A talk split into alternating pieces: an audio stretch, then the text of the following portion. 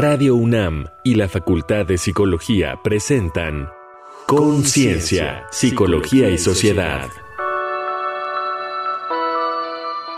Espectadores apáticos.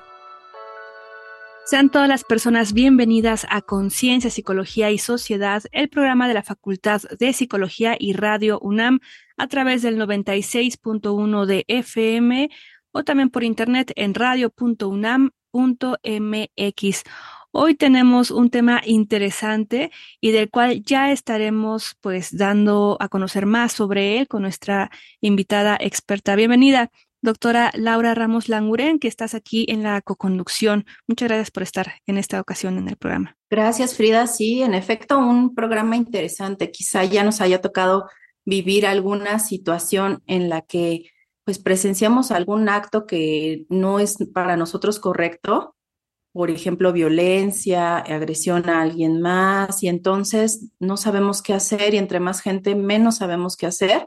Y pues el especialista que tenemos el día de hoy nos va a ayudar a entender esta parte de la conducta humana con base en la investigación que tanto ella como otras personas han realizado. Así es. Les invitamos a escuchar la siguiente cápsula donde podemos escuchar algunas reacciones interesantes sobre esta discusión de pensamiento en torno a la ética o lo moral de lo que vamos a estar hablando hoy. Adelante.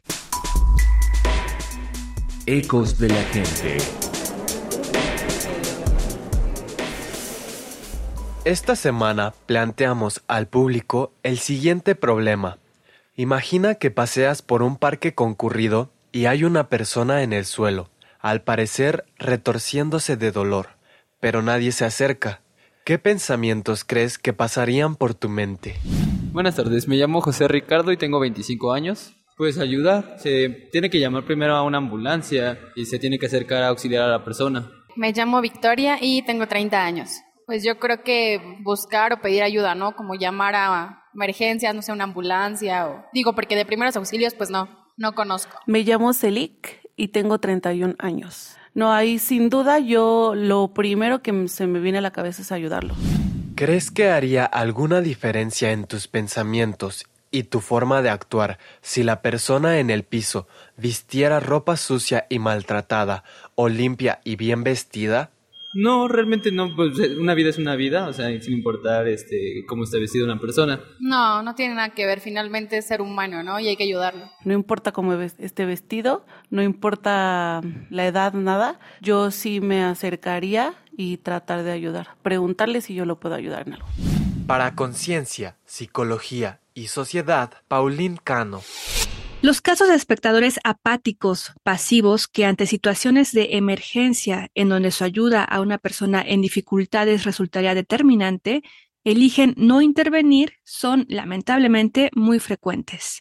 Aunque el fenómeno no es generalizado, a menudo se reportan casos en medios de comunicación y desde la década de 1960 es objeto de estudios y teorías psicológicas. Había docenas de personas alrededor y nadie hizo nada, reclaman, con desconcierto víctimas, familiares y comentaristas. En realidad, se tienen evidencias de que entre más personas hay en la escena, menor es la probabilidad de que alguien reaccione ayudando.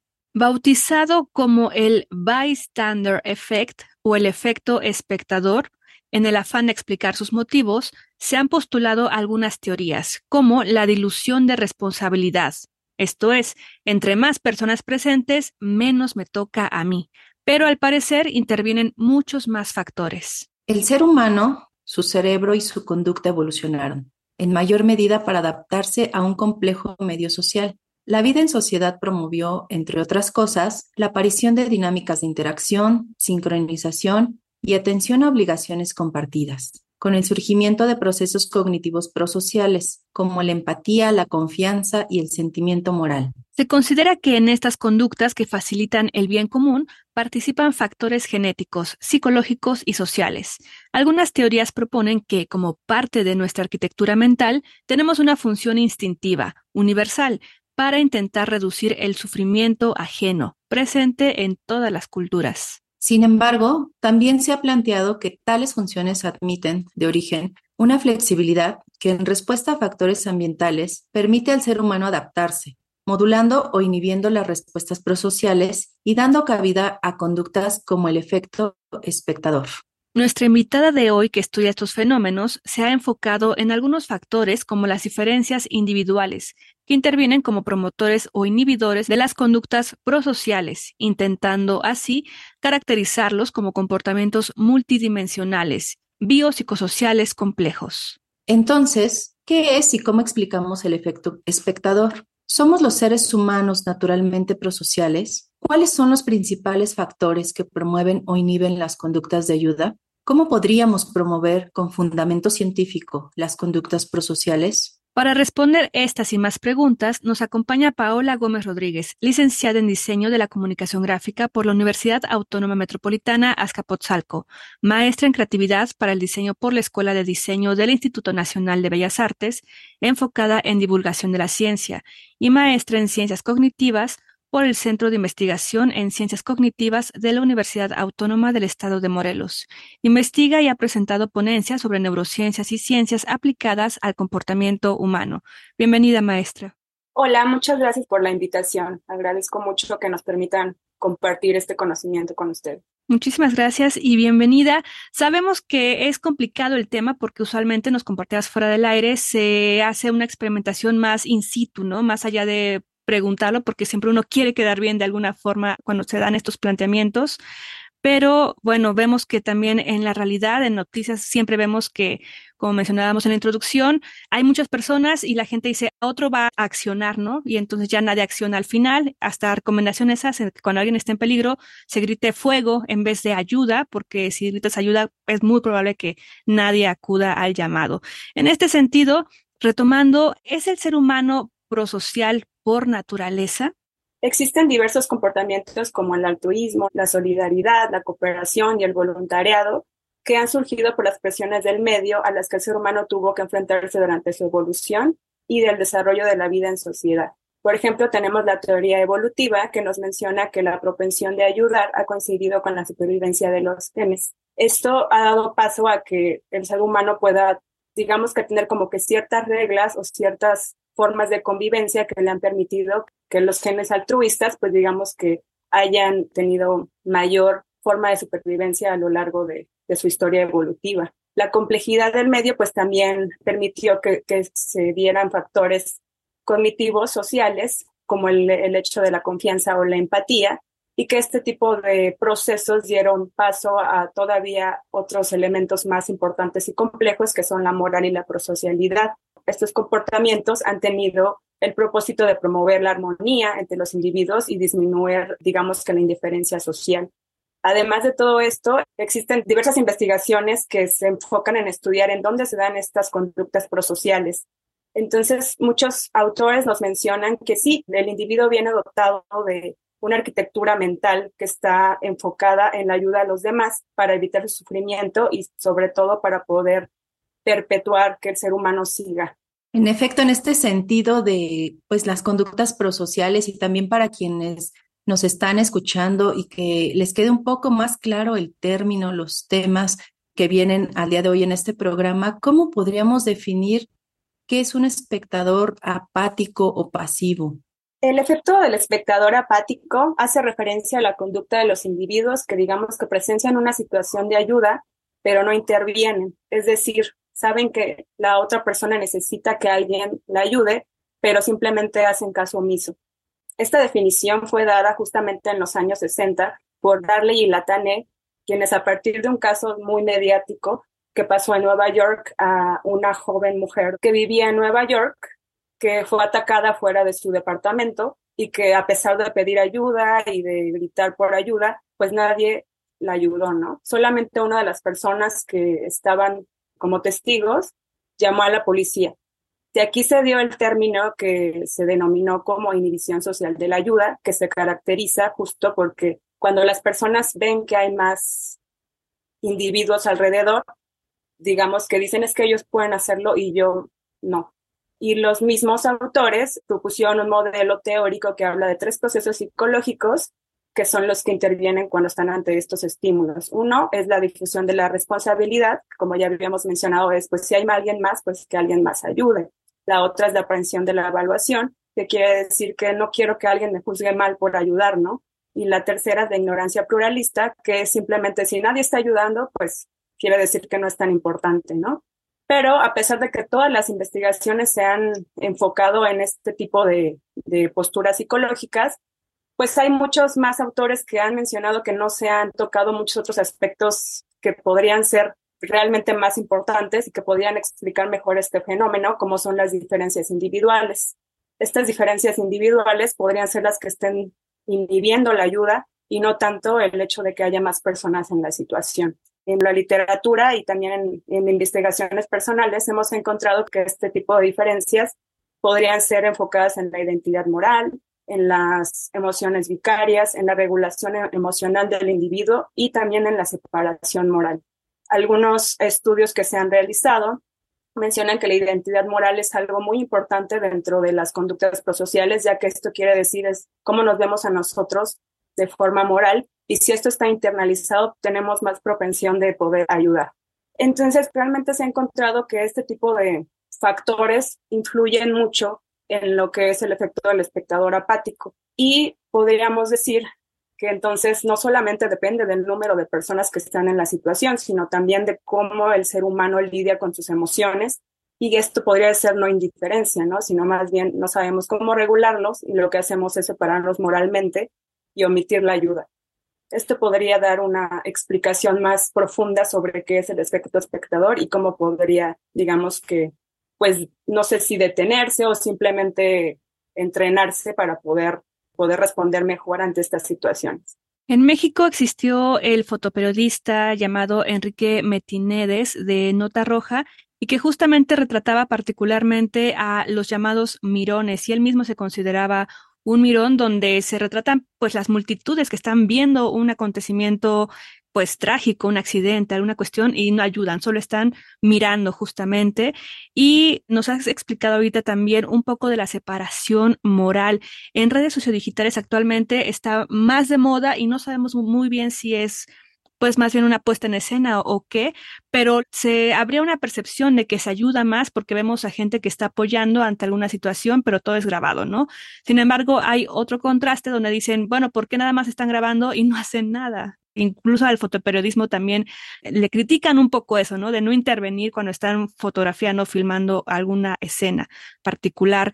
En este sentido, ¿cómo profundizar más en la separación moral que ya estabas comentándonos un poco de ella? Pues de hecho existen ahorita muchas investigaciones enfocadas a ella porque digamos que pueden o tratarían de explicar por qué el ser humano de repente pareciera como que desensibilizado ante las situaciones de los demás, ¿no?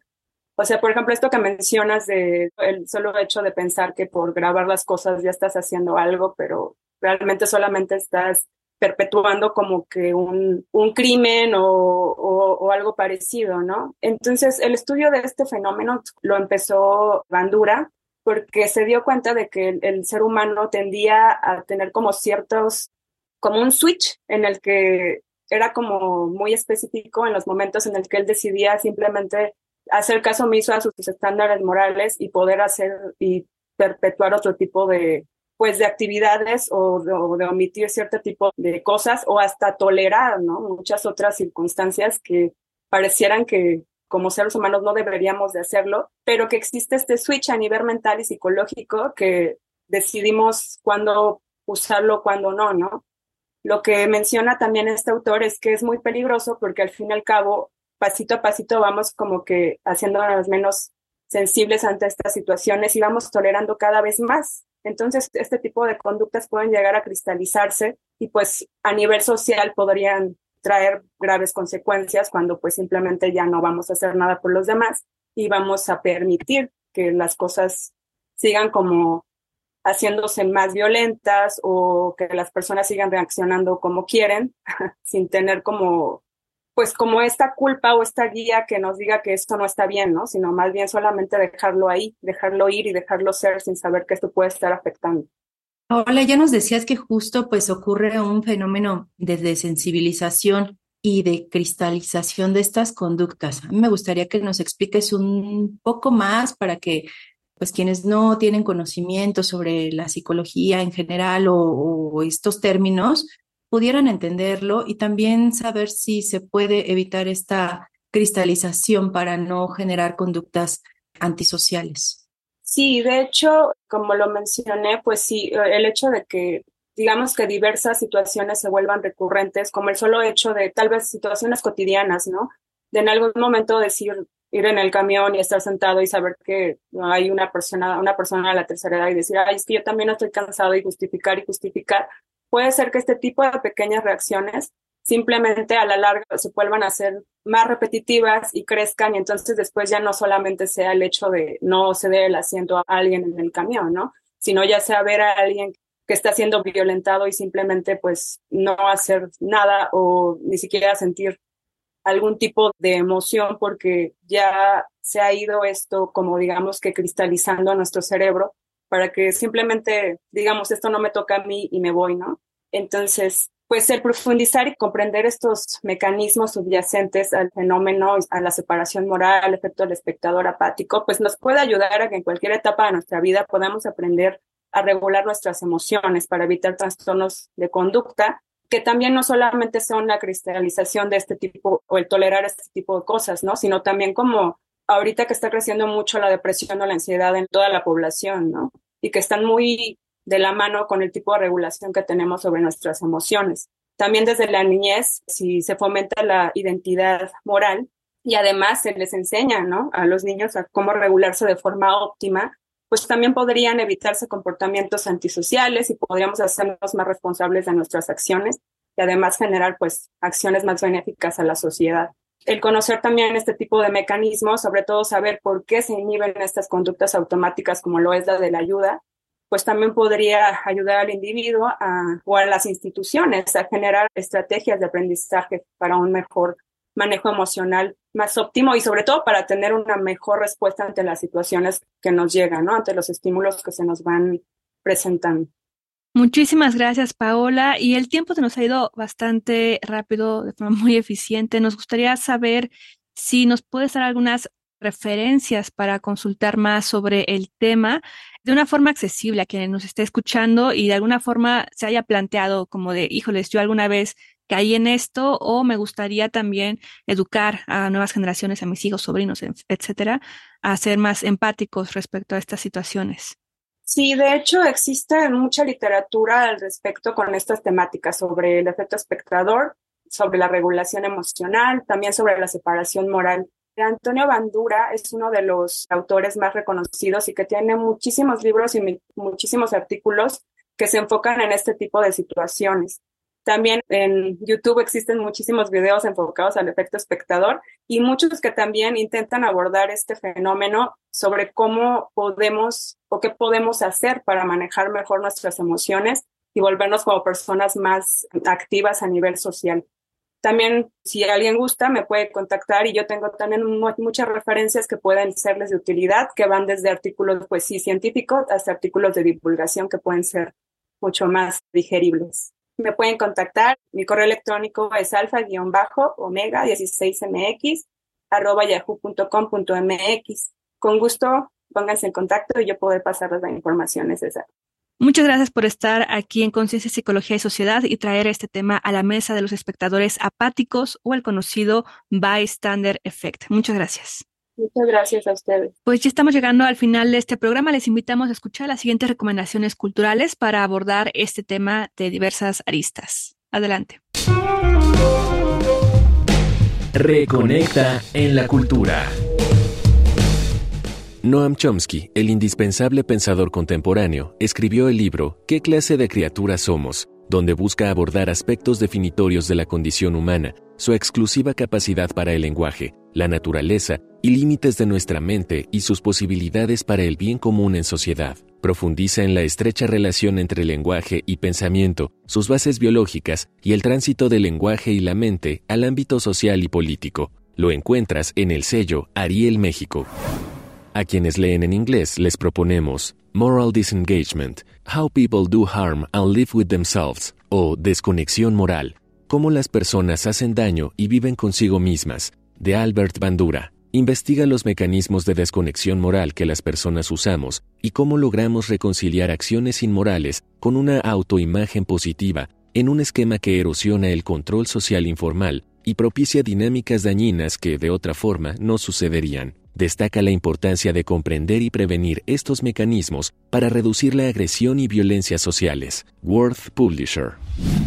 También en inglés, Bystander Effect, Understanding the Psychology of Courage and Inaction, o El efecto espectador, comprendiendo la psicología del valor y la inacción, de la psicóloga Catherine Sanderson, explica con ejemplos de la vida real y estudios psicológicos y de neurociencia por qué siendo buenos para reconocer los malos comportamientos, no tomamos medidas para evitarlos. Ofrece estrategias prácticas para transformar nuestra forma de pensar, hablar e intervenir, liberándonos de la mentalidad grupal y aprendiendo a actuar con valor. Está editado por UNKNO.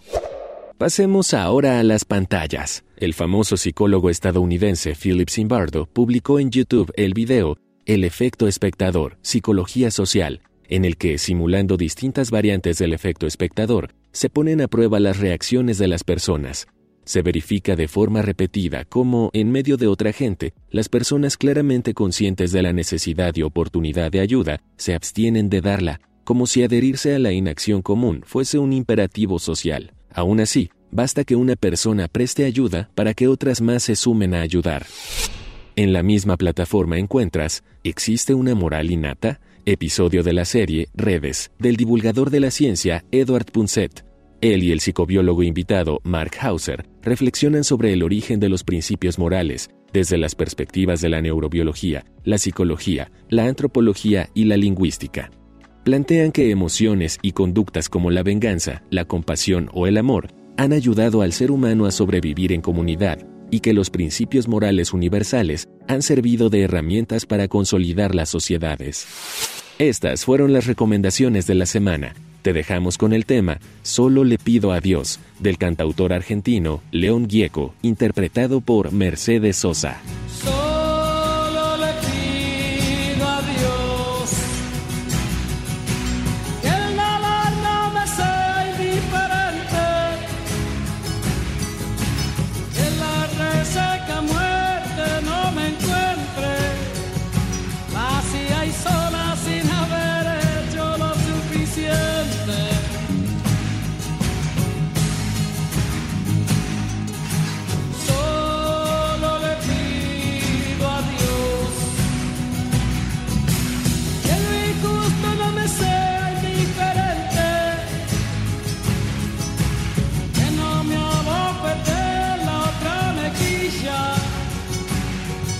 Que rescue, Naga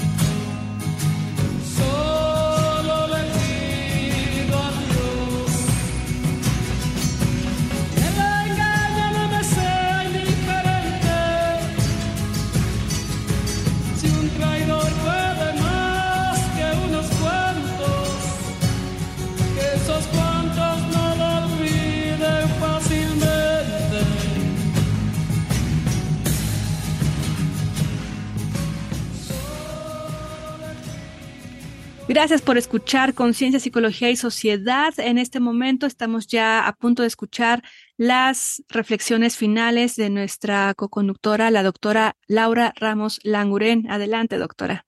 Claro que sí, Frida. Pues qué tema, ¿no? nos deja pensando muchísimo acerca de situaciones en las que pudimos haber sido partícipes y ser eh, espectadores apáticos o pasivos, ¿no? Y entonces, pues nos lleva a pensar, como nos decía nuestra invitada, cuáles son los componentes genéticos, sociales de esta conducta.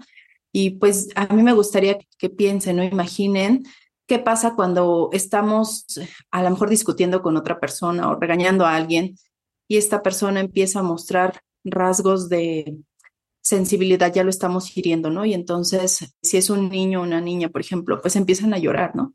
Y en ese momento, ¿qué hacemos? Pues nos detenemos, porque tenemos un mecanismo que se llaman las neuronas espejo y nos dice, oye, ya estás dañando al otro, pues hay que detenernos para que justo pues eh, llevemos a esta, bueno, hayamos llegado en esta evolución como especie social, ¿no?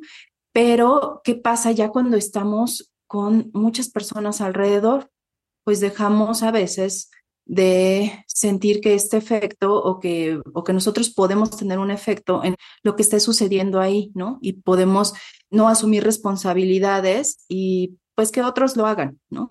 Y creo que esto es muy importante, sobre todo en estos tiempos, como tú hace rato mencionabas, de donde podemos estar grabando sin hacer nada o estar viendo videos constantemente ya en redes sociales y normalizar estos fenómenos, pues hay que hacer una reflexión importante y decir, bueno, he sido parte, soy parte o desde lo que yo hago en el día a día puedo cambiar mis conductas para entonces mejorar el entorno social y con quienes nos estamos relacionando y no dejar pasar eventos que pueden ser importantes. Recientemente había el caso de un chico que estuvo tirado ahí algunas horas y entonces la gente decía, pues ahí déjenlo porque está borracho, ¿no?